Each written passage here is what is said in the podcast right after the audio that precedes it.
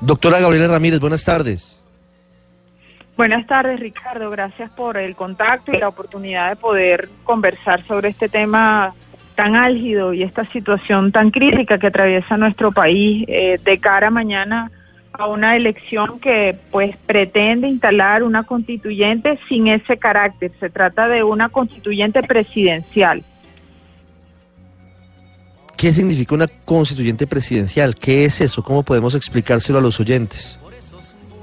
Bueno, una constituyente presidencial para nosotros como chavismo originario es la peor derrota para el ideario de, Hugo Chávez. Y es la peor derrota por tres razones, Ricardo. Fíjate, eh, primero, eh, es una, una constituyente que se está imponiendo sin beber de la soberanía popular, es decir, el activador de las de la posibilidad de cambiar las reglas de juego de todo un país reside en el pueblo y es un principio fundamental de nuestra constitución. Es decir, que esta elección del día de mañana se hace violando la constitución porque la activa una persona y además es una persona que es poder constituido, es decir, el poder constituido va a formar poder constituyente, no es la activación conjunta de toda la ciudadanía, sino es una persona la que hace la propuesta y a través del respaldo de las decisiones del Tribunal Supremo de Justicia hace posible este escenario que es ilegal y es inconstitucional. Y es una derrota para el ideario chavista porque además en las últimas semanas, por la vía de la fuerza, se está coaccionando sobre todo las personas que dependen de un sueldo. Bueno, todos en este país dependemos de un sueldo, pero las personas más humildes, más sencillas, fundamentalmente las que han sacado el carnet de la patria para poder aspirar a beneficios sociales, como es la bolsa de alimentos para población más, más empobrecida, o como son los beneficios sociales, la posibilidad de tener un techo, una vivienda. Bueno, se les está haciendo un censo para que voten, eh, so pena de que si no lo hacen van a perder estos beneficios. E inclusive el funcionario público, eh, los llamados han sido abiertos por parte del presidente, donde se dice que hay que revisar la nómina de punta a punta porque las personas que sean funcionarios públicos y no respalden con su voto esta constituyente presidencial, pues pudieran perder el trabajo.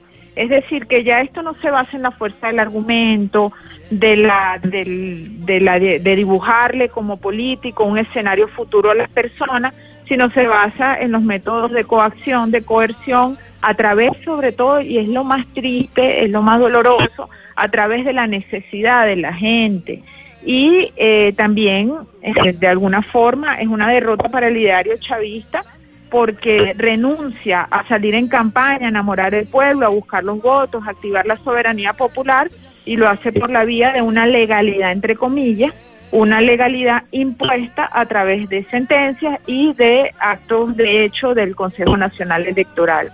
Y para nosotros, bueno, que ayer el presidente hubiera cumplido 63 años, mirar qué está ocurriendo esto después de su desaparición física, es un evento doloroso, es un evento regresivo en materia de derechos humanos y además es muy terrible que esté ocurriendo también cuando los adversarios de, de esta iniciativa muchos han sido encarcelados, otros han sido amenazados.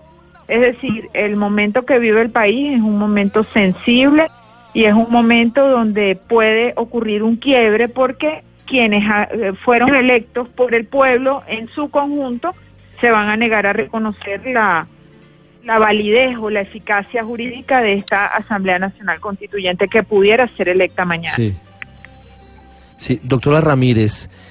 ¿A qué se refiere exactamente con esa posibilidad de que mañana haya un quiebre? ¿Cómo podría darse?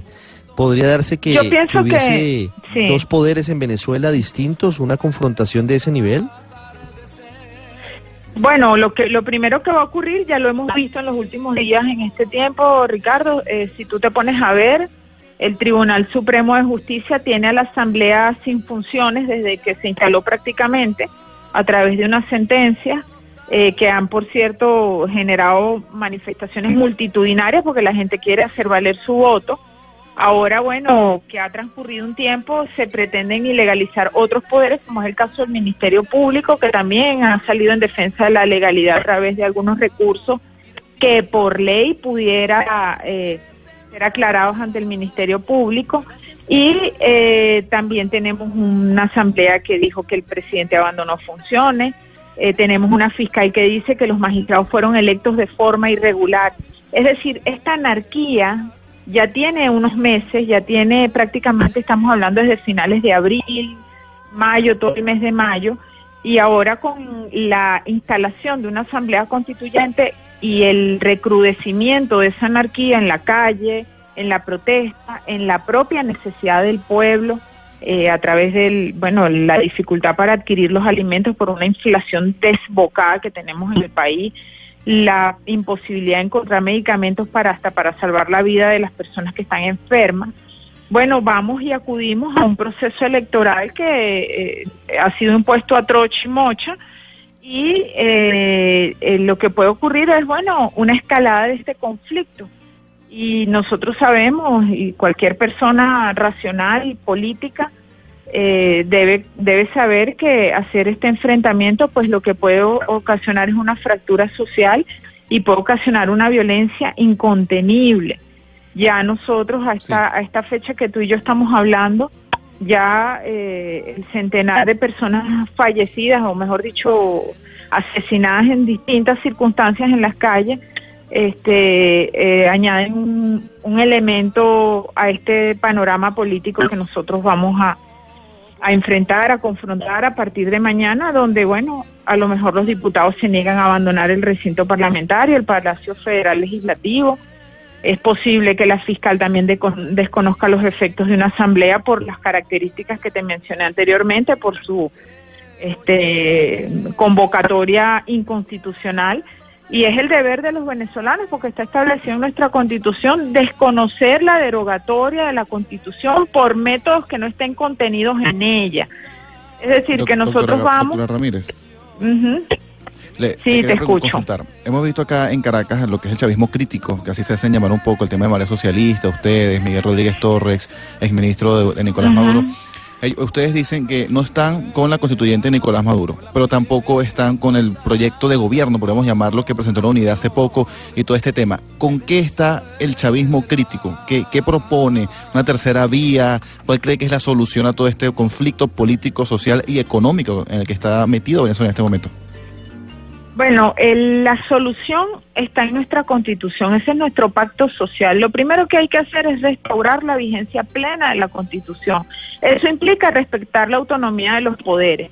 Si la Asamblea Nacional, indistintamente de que nosotros no compartamos su ideología, dicta una ley, bueno, esa ley hay que acatarla porque esas personas fueron llevadas a sus curules por el pueblo venezolano. Así como en nuestra oportunidad yo fui diputada en, en el año 2005 y yo tuve la oportunidad de redactar seis leyes porque yo tenía el respaldo del pueblo venezolano y en ese momento la oposición cometió un error. La oposición se retiró, pero se retiró a los efectos de presionar. Pero en este momento el proceder de la oposición es diferente. La oposición no está avalando un proceso que tanto la oposición como nosotros, como chavistas, desconocemos por ser un proceso inconstitucional. Esa es la diferencia entre el año 2005 y este 2017. Y una persona que se precie de haber votado por esta constitución nuestra, eh, tiene que demandarle al poder que se celebren de manera inmediata las elecciones regionales a lo mejor, bueno, va a cambiar la foto política, a lo mejor saldrá desfavorecido el chavismo, pero de eso va la democracia, de que en algún momento eh, estén unas personas y en otro momento estén otras. Y nuestra constitución, particularmente la constitución venezolana, con las diferencias de periodo, hay altos funcionarios que tienen periodos de 12 años como los magistrados, los del poder moral tienen 7 años, eh, otros tienen cuatro, otros tienen seis, otros tienen cinco. Eso significa que la, eh, la foto política de Venezuela está obligada a ser mezclada. Y si la foto política venezolana del poder constituido es mezclada, tenemos que entendernos, tenemos que negociar, pero sobre todo tenemos que respetar el, el soberano, el pueblo, cuando se expresa a través del voto. Y es lo que está en jaque desde el año 2015 hasta acá, que es una negativa, una negación por la vía de los, los, del poder que se domina a aceptar el mandato del pueblo.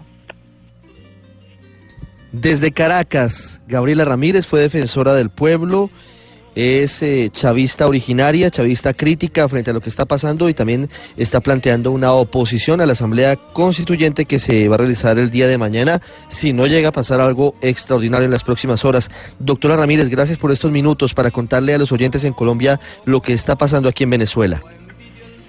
Un abrazo, Ricardo, y muchos cariños al